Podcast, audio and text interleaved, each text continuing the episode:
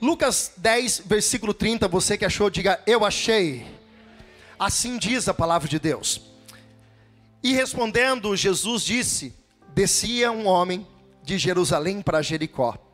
E este caiu nas mãos dos salteadores, a qual despojaram, o espancando e retiraram dele, deixando ele, retiraram tudo dele, deixando ele meio morto. E ocasionalmente descia pelo mesmo caminho um certo sacerdote, e vendo, passou de largo. E de igual modo também um levita, chegando naquele lugar, e vendo também, passou de largo. Mas um certo samaritano, viajando, viajando, veio até ele e vendo, foi movido de uma íntima compaixão. E aproximou-se dele e atou-lhe as suas feridas, deitando sobre ele azeite e vinho, e pondo sobre o seu animal, o levou para uma estalagem e cuidou dele. E partindo no outro dia, tirou dois dinheiros, ou dois denários, e deu ao hospedeiro e disse-lhe: Cuida dele, e tudo o que mais ele gastares, eu te pagarei quando voltar. Qual, pois, desses três parece que foi o próximo daquele que caiu nas mãos dos salteadores? E ele disse: O que usou de misericórdia para com ele. Disse, pois, Jesus: Vai e faz a mesma maneira. Fecha os seus olhos, abre o teu coração. Fale para o Espírito de Deus falar contigo nessa noite. Pai, muito obrigado. Obrigado pela oportunidade que nós temos, ó Deus, de ouvir a tua palavra. É uma noite de ceia, é uma noite de aliança, é uma noite, ó Deus, de nós reconectarmos, recalcularmos a rota, ó Deus, da nossa vida e observarmos, ó Deus, como está o nosso coração diante do Senhor. Pai, não fala aquilo que nós queremos, mas fala aquilo que nós precisamos. Como uma mensagem, ó Deus, do teu Espírito aos nossos corações, possamos ser confrontados pela tua palavra. E que nessa noite, ó Deus, possamos sair não da mesma forma que nós entramos, mas possamos sair deste lugar, Deus, fortalecidos pela tua palavra, renovados e cheios da tua presença. Essa minha oração, Deus, em teu nome. E para isso, Deus, eu peço mais uma vez, usa a minha vida usa o Espírito de Deus. Eu consagro a minha mente, eu consagro o meu corpo, eu consagro, Deus, os meus lábios, a minha voz ao Senhor. Que tudo que sair deste altar seja para propósito do céu sobre as nossas vidas, em o nome de Jesus. E se você crê que Deus vai falar contigo, diga graças a Deus. Queridos, com certeza a palavra, a passagem do bom samaritano de Lucas 10, a partir do versículo 25, mas eu fiz questão de ler a partir do 30, porque o foco da mensagem é um pouquinho mais direta, um pouquinho mais para frente talvez seja um dos textos mais conhecidos, a qual você já leu, a qual você já ouviu. Jesus tinha muitas formas de falar com o povo. Jesus usava muitas vezes, e muitas vezes a parábola para que, desde o mais culto, até mesmo aquele com mais dificuldade de, ente de entender a sua palavra, ele pudesse captar a mensagem que Jesus estava colocando. Por várias vezes Jesus usou parábolas, por várias vezes Jesus usou esse método para que ele pudesse anunciar a palavra e todos que estivessem ouvindo também pudessem compreender e viver o propósito dessa palavra. O que nós estamos falando agora aqui, existe sim um confronto entre algumas pessoas perguntando sobre o que é ser próximo. Se você retroceder um pouco o início do versículo 25 em diante, você vai perceber que há um questionamento sobre alguns líderes, sobre algumas pessoas, sobre o que é amar o próximo. E Deus vai dizer que nós devemos amar a Deus sobre todas as coisas. E Ele vai dizer que nós devemos amar o nosso próximo como a si mesmo. E esse homem pergunta, mas quem é o nosso próximo? E Jesus então vai contar essa parábola. O que eu quero trazer ao teu coração nessa noite é que nesse lugar, como nós estamos, esse é o lugar de hospedagem, esse lugar aonde nós podemos chamar de hospital, a qual o Senhor denominou como igreja aqui na terra. É um lugar para que nós possamos ser tratados. E aqui existe pelo menos dois tipos de pessoas pessoas que ainda estão num processo ainda intenso de cura, num processo que realmente estão precisando de um trabalhar a mais. Pessoas que chegaram machucadas, pessoas que chegaram aqui feridas, e até mesmo posso dizer, feridas por, pela religiosidade nós notamos aqui que a primeira vista de quem viu aquele rapaz caído no chão foram dois líderes, um sacerdote e um levita. E a palavra do Senhor vai dizer que esses ambos, os ambos, passaram de largo, passaram de longe, porque eles estavam mais preocupados com as obras que eles deveriam fazer na igreja. Eles estavam mais preocupados com a função, o cargo deles. E eles acabaram deixando esse próximo caído sem socorro. Então nós entendemos que há uma classe de pessoas nesse lugar, pessoas feridas, pessoas que estão no processo, pessoas que machucaram com a religiosidade. Léo, Sou pastor de igreja pelo menos há 12 anos, pastor titular. O que eu já ouvi de pessoas machucadas, porque a religiosidade, a palavra religião começou a tomar conta tão forte que ela acabou se machucando e ela não percebeu que na sua caminhada ela já tinha se perdido há muito tempo e por algumas situações ela se feriu, se machucou e acabou se afastando da presença de Deus. Quero já dizer para você, Deus não tem culpa disso. Deus não tem culpa nenhuma se alguém fez mal, se alguma coisa aconteceu. O que Jesus te trouxe hoje aqui para dizer que no mesmo lugar que as suas feridas foram expostas, o Senhor tem cura, tem bálsamo, tem óleo do céu, tem vinho de alegria para colocar sobre a tua ferida e restaurar o seu coração. O que eu quero falar primeiro é dessa classe dessas pessoas que estão ainda nesse processo. Mas existe algumas pessoas, ou a grande maioria das pessoas que estão aqui, já estão no processo muito mais evoluído já estão no processo aonde você está avançado. Posso dizer que um dia eu desci, entrei dentro de uma igreja arrebentado, precisando de uma palavra, precisando de cura, precisando que o Senhor colocasse um bálsamo no meu coração. Ainda estou no processo, ainda estou nesse cuidado dos céus, mas posso dizer que, pelo tempo que eu estou vivendo e pela intensidade que eu estou vivendo, posso dizer que estou um pouco mais avançado. E esse é o outro tipo de pessoas: aqueles que já podem usar daquilo que Deus fez em favor daqueles que precisam. Preste atenção. O que Jesus está ensinando, esse lugar de hospedagem onde esse homem ficou, é a igreja, representada pela igreja aqui. Só que aqui, irmãos, se eu pudesse, na verdade, dar um tema para essa mensagem, a mensagem seria essa: as pessoas que a igreja precisa. Você pode repetir comigo? Diga: as pessoas que a igreja precisa. Enquanto muitos religiosos passavam de largo, enquanto alguns não davam nem aí por aquilo que aconteceu, por um homem que estava machucado, roubado, o homem estava, a Bíblia diz que ele estava quase morto, ele não estava morto, mas ele estava quase morto. Diferente daqueles dois homens, tanto o levita como o sacerdote, que passaram de largo, aparece nessa história um homem chamado samaritano. Jesus está falando isso justamente para confrontar os líderes religiosos. Aqueles homens que eram extremamente religiosos, quando se falava de samaritano, era uma disputa, era, era uma rincha, vamos dizer, entre o povo judeu e o samaritano. Aí Jesus pega um personagem que é totalmente ao contrário dos olhos deles, que é totalmente alguém muito distante de aquilo que eles se julgavam ser santos, ser perfeitos, e Jesus pega um personagem para confrontar aqueles homens. E Jesus diz: existia um certo samaritano. A Bíblia diz: enquanto Jó, ambos passaram de largo, o levita e também o sacerdote. A Bíblia diz que esse samaritano chega perto daquele homem machucado, porque ele foi envolvido de uma íntima compaixão. Você sabe o que é íntima compaixão? Você já parou para pensar que um dia essa íntima compaixão, porque nós não estamos aqui porque nós somos bons. Você não veio participar da ceia porque você é bom porque você é perfeito. Você não desceu aquela escada porque você é melhor do que a outra pessoa. Você está aqui e você tem o direito, o prazer e a oportunidade de participar desse banquete, porque um dia a íntima compaixão te encontrou. Eu não era merecedor, você não era merecedor, mas alguém um dia intercedeu por você. Alguém um dia colocou o joelho no chão, orou pela sua vida, cuidou de você, abraçou você, levou você para esse hospital chamado igreja. E o que Jesus está nos ensinando? Aquilo que foi feito em mim, eu preciso fazer nas outras pessoas. A íntima compaixão. Nós estamos vivendo um tempo difícil, irmãos, em que as pessoas são amantes de si próprias, aonde as pessoas são individualistas, aonde as pessoas estão olhando para o centro, para o seu umbigo, e nós estamos perdendo esse amor, essa comunhão entre o próximo. Nós estamos, não estou dizendo que você não deve se preocupar consigo mesmo, você deve. Mas você precisa entender que o Evangelho é se entregar.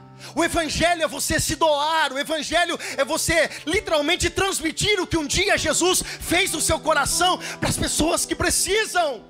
Esse homem carregava consigo, irmãos, azeite e também vinho, que é o significado, irmãos, de, de, de, elementos usados em momentos de feridas, de machucado, e ele tirou o que era dele para colocar na vida de uma outra pessoa que ele nem conhecia.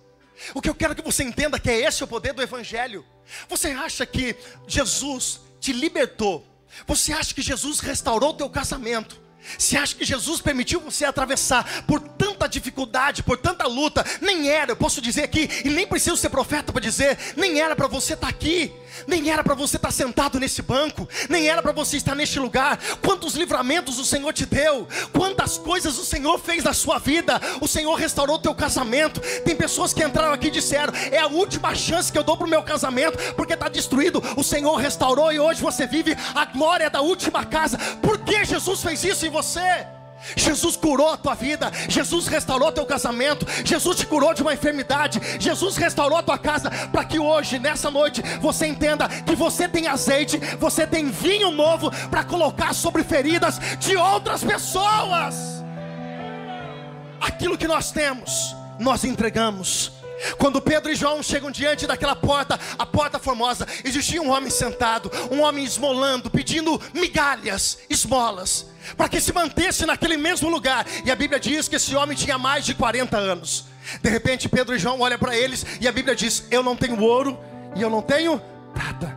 Mas aí Pedro, tomado pelo Espírito de Deus, Pedro olha para ele e diz: Mas o que eu tenho, isto eu te dou em nome de Jesus Cristo Nazareno. Você não está entendendo a obra, pastor? Eu não sei qual é o meu propósito. O teu propósito é você olhar as coisas que estão à sua volta, na onde Deus te restaurou, nos lugares aonde você foi ferido, em áreas a qual o diabo um dia sapateou na tua vida. O propósito de Deus na sua vida está envolvido em relação a isso. Ele te curou para que você possa ser um instrumento de cura. Ele restaurou a tua casa para que a tua casa seja um instrumento de restauração na vida de outras pessoas. O Senhor te levantou. Você era drogado vivia bebendo, estava perdendo tudo, mas Deus te trouxe, trouxe veste limpa, colocou o anel no teu dedo, colocou sandália no teu pé e disse: Agora você passou a ser filho de novo, vai ser instrumento de cura.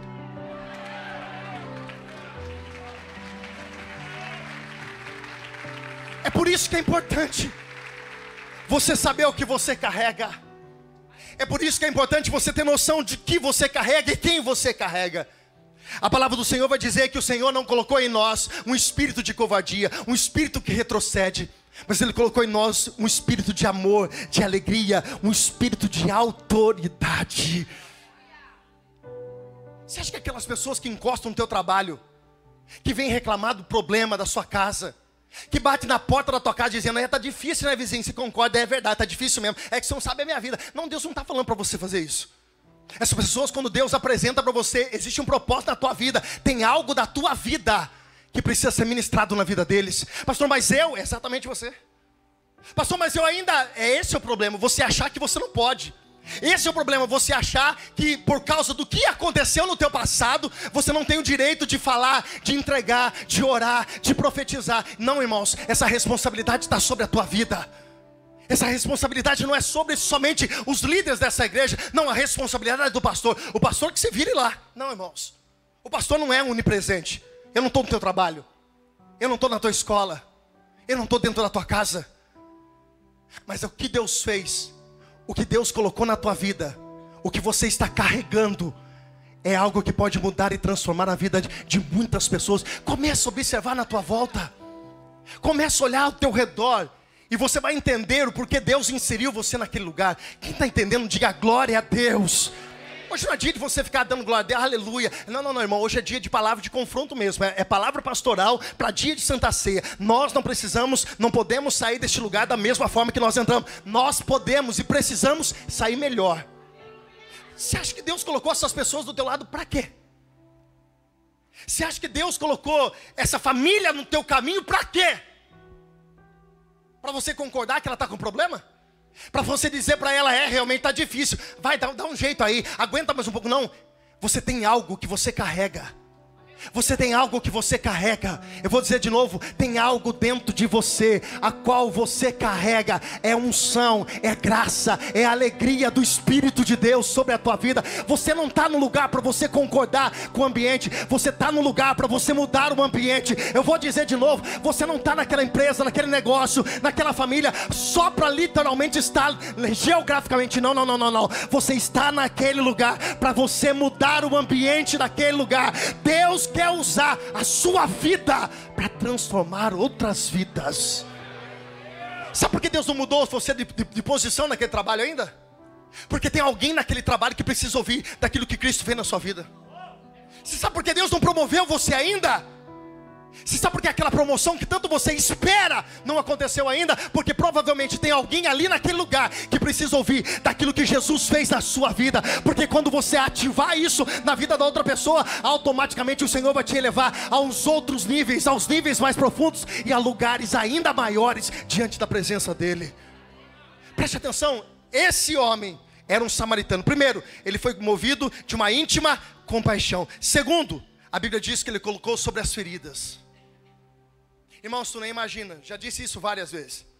As palavras de Charles Spurgeon, a qual mexe muito comigo. Se eu conseguisse olhar para dentro de você e pudesse ver não simplesmente o teu físico, mas o teu emocional. Muitas pessoas que estão aqui hoje, elas estariam, estarão ou estavam totalmente destruídas emocionalmente, porque são tantas feridas. Pessoas que estão muitas vezes sentadas do lado do teu lado, carregam um sorriso, mas aquilo é um bom disfarce. Carregam até mesmo uns momentos de alegria, mas isso é um bom disfarce. Tem pessoas que estão do nosso lado e nós não temos a sensibilidade de entender que essas pessoas estão precisando daquilo que Jesus tem, fez, está fazendo e continuará fazendo através da nossa vida. A terceira coisa que esse homem faz, a Bíblia diz que ele pega este homem e ele carrega este homem e coloca sobre o seu cavalo. Olhe para cá. As pessoas que a igreja precisam, as pessoas a qual a igreja espera que aconteça se manifestar nesse tempo, são aquelas pessoas que usam as suas coisas. Vai mexer um pouco, vai doer um pouquinho, vai confrontar mais um pouquinho, mas é para fazer bem. O que Jesus espera de nós? Você sabia que tudo que nós temos, nós vivemos na era da graça. Se você entendesse um pouco sobre a era da graça, por exemplo, eu vou usar uma, uma simbologia só para você entender. Pela lei, pela direção de Deus, no Antigo Testamento se entregava o dízimo.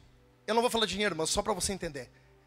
Na época da lei, existia-se a intenção e a direção que se devolvesse 10% daquilo que passava pelas suas mãos. Na época da graça não era assim. Na época da graça, sabe como que era? Tudo. Tudo. Agora, preste atenção. Você já parou para pensar que tudo que você tem não é seu? Você já parou para pensar que tudo que você tem, se Deus não te desse saúde, se o Senhor não abrisse os seus olhos, se o Senhor não despertasse você pela manhã, você nem aqui estava, você não teria conquistado nada que você conquistou. Você já parou para pensar que tudo tem que ter um propósito nessa terra? Aquilo que Deus te dá não é para que engrandeça a si mesmo, Aquilo que Deus fez, aquilo que Deus entregou, não é para que você se sinta melhor do que uma outra pessoa. Aquilo que Deus entregou, olhe para cá, tem um propósito. E esse propósito é em prol daqueles que precisam. Irmãos, isso é evangelho. Eu vou dizer uma coisa para você: isso é evangelho. É você desviar o foco, a direção, o trajeto da tua casa e passar na casa daquele irmão que dá trabalho. Ele dá trabalho, eu sei que ele dá. Mas você passar lá e dizer, irmão, multa no meu carro aqui, lavei ele hoje, tá bonitinho, mas esse carro não é meu, é para ser usado para a obra do Senhor. Você parou para pensar que tudo que você tem é dele? Você já parou para pensar que. E a pergunta é: o que nós estamos fazendo com aquilo que Deus entregou nas nossas mãos?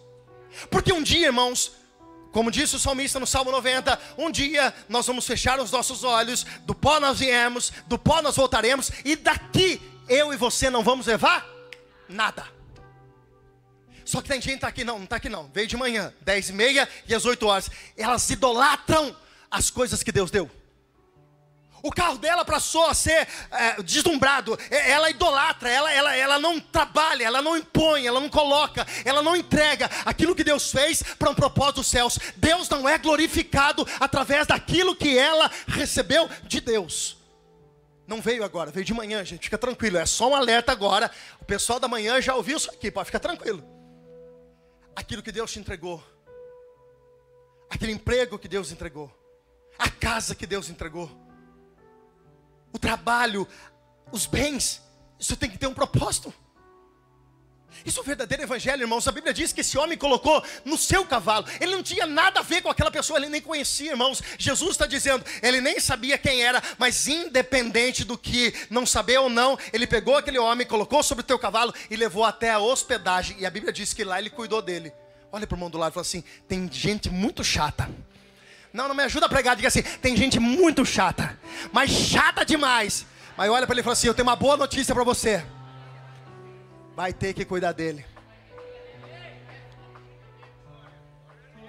Pense alguém chato. Cuidado com o que você vai pensar.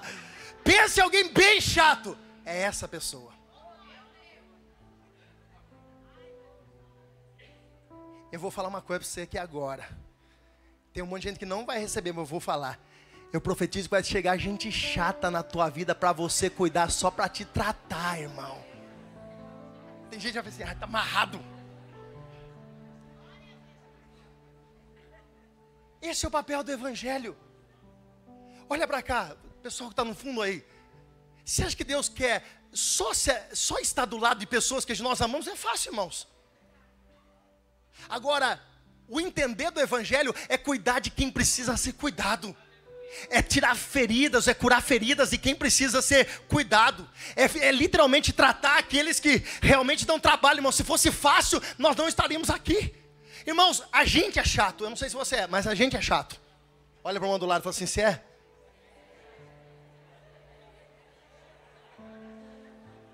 Tem gente aqui que não consegue olhar no espelho de tão chato que ele é. E um dia alguém carregou você, um dia alguém cuidou de você, um dia alguém arrancou os seus carrapichos, um dia alguém colocou remédio na sua ferida. Então a Bíblia diz: suportai-vos uns aos outros em amor. Tem muita gente lá fora, irmãos, que nós, como igreja, precisamos buscar. É minha responsabilidade, mas é sua responsabilidade também, irmão cuidar, trazer para a casa do Senhor. E a Bíblia diz mais: e esse homem pegou dos. Aí não. Aí vai ter crente levantando e indo embora agora bravo comigo, mas essa é a palavra de Deus. A Bíblia diz: e ele pegou do seu próprio dinheiro. Quer ver quando alguém é convertido de verdade? Quando mexe no seu bolso quando coloca a mão no seu bolso, aí tu mostra para mim se tu é convertido ou não. O que o teu dinheiro faz? É para glorificar a Deus? Tem gente que não coloca um real de oferta aqui na igreja, e nem estou falando de oferta agora não, preste atenção, mas ela está gastando com remédio, com um carro que quebra, com as coisas que estão erradas. Você não está entendendo não que o devorador está sapateando na tua vida? Quando você coloca as primícias no altar do Senhor, o céu blinda a tua casa, o céu blinda a tua vida. Deus não quer o seu dinheiro, Deus quer o seu coração, irmão. Tem gente que é avarenta demais. Tem gente que tem amor ao dinheiro e ela não, irmãos, se atravessar o rio de Piracicaba com um sorrisal na mão, ela atravessa, o sorrisal do outro lado está perfeito, de tão mão de vaca que ela é. Fala para o irmão do lado fala assim: tira o escorpião do bolso, irmão. O seu dinheiro tem que glorificar a Deus. Da onde veio, tem muito mais. Quando você entrega, quando você devolve, quando você faz uma obra, quando você entrega alguma coisa diante do Reino dos Céus, aquele que entregou o que você tem, tem poder para multiplicar sobre a tua vida. Deus está dizendo para pessoas aqui hoje: eu tenho muito mais. Da onde veio esse? Tem mais ainda. Mas comece a entender que tem que ser para glorificar o nome santo do Senhor. Quem está aqui, diga amém. Diga glória a Deus. Diga assim: tudo que eu tenho. Fale, diga bem alto: diga tudo que eu tenho. Tem um propósito nessa terra: glorificar e exaltar o nome santo do Senhor. Ele não só tinha amor, ele tinha atitude. Quando você diz para alguém assim, eu vou honrar essa pessoa. Sabe o que significa honrar? Não se honra sem atitude e sem algo. Olhe para cá. Quando você apenas expressa em palavras a consideração, a reverência a uma pessoa, você não está honrando ela. Você está apenas dizendo, eu admiro essa pessoa. Porque a honra, ela vem medida não só por palavras, ela vem medida por atitudes, por algo que você entrega na vida dessa pessoa. Não adianta você dizer que você ama o seu irmão se você não cuida do seu irmão. Não adianta você dizer que você ama o seu irmão, que você ama a sua igreja e você não trabalha em prol daquilo que a sua igreja está fazendo. Isso é atitude de honra. Esse homem não tinha apenas um amor, uma compaixão, mas ele tinha uma atitude que mudou o trajeto da vida daquele rapaz que estava no chão. Você está nessa terra para um propósito, irmãos. Você não está nessa terra passeando, você não está nessa terra fazendo um número, um número de um CPF. Não, você não é um número do CPF, você é um propósito do céu aqui na terra. E Deus te chamou na área, em áreas aonde você um dia foi atingido, machucado, ferido. É essa área que o Senhor vai literalmente usar a tua vida para que o nome dele seja exaltado e glorificado. Você pode aplaudir a Jesus nesse lugar? Glória a Deus. Debaixo dessa palavra. Gostaria de convidar você a fechar os seus olhos nesse momento. Eu já vou entrar no texto da ceia. E eu quero convidar você nessa noite a abrir o teu coração. Você não pode sair desse, desse lugar da mesma forma que você entrou. Você não pode permitir que o teu comodismo, ou a tua dúvida, ou teu medo, a tua insegurança, ou o novo que Deus tem para a sua vida impeça de você viver aquilo que o Senhor tem preparado. Eu quero convidar você nessa noite a olhar para dentro de você e realmente refletir e dizer para si mesmo: eu estou sendo a pessoa que a igreja precisa. Lembre-se, ainda com seus olhos fechados. Jesus disse: "E o Senhor é a cabeça, e nós como igreja somos o corpo". Eu só consigo ter no movimento, eu só consigo fazer no movimento se o meu cérebro liberar um comando para o meu corpo. Se Cristo é a cabeça, a pergunta que eu te faço é: você está fazendo o que Cristo, como cabeça, está te mandando? Você está reagindo às ações, aos comandos que o Espírito de Deus tem declarado na sua vida?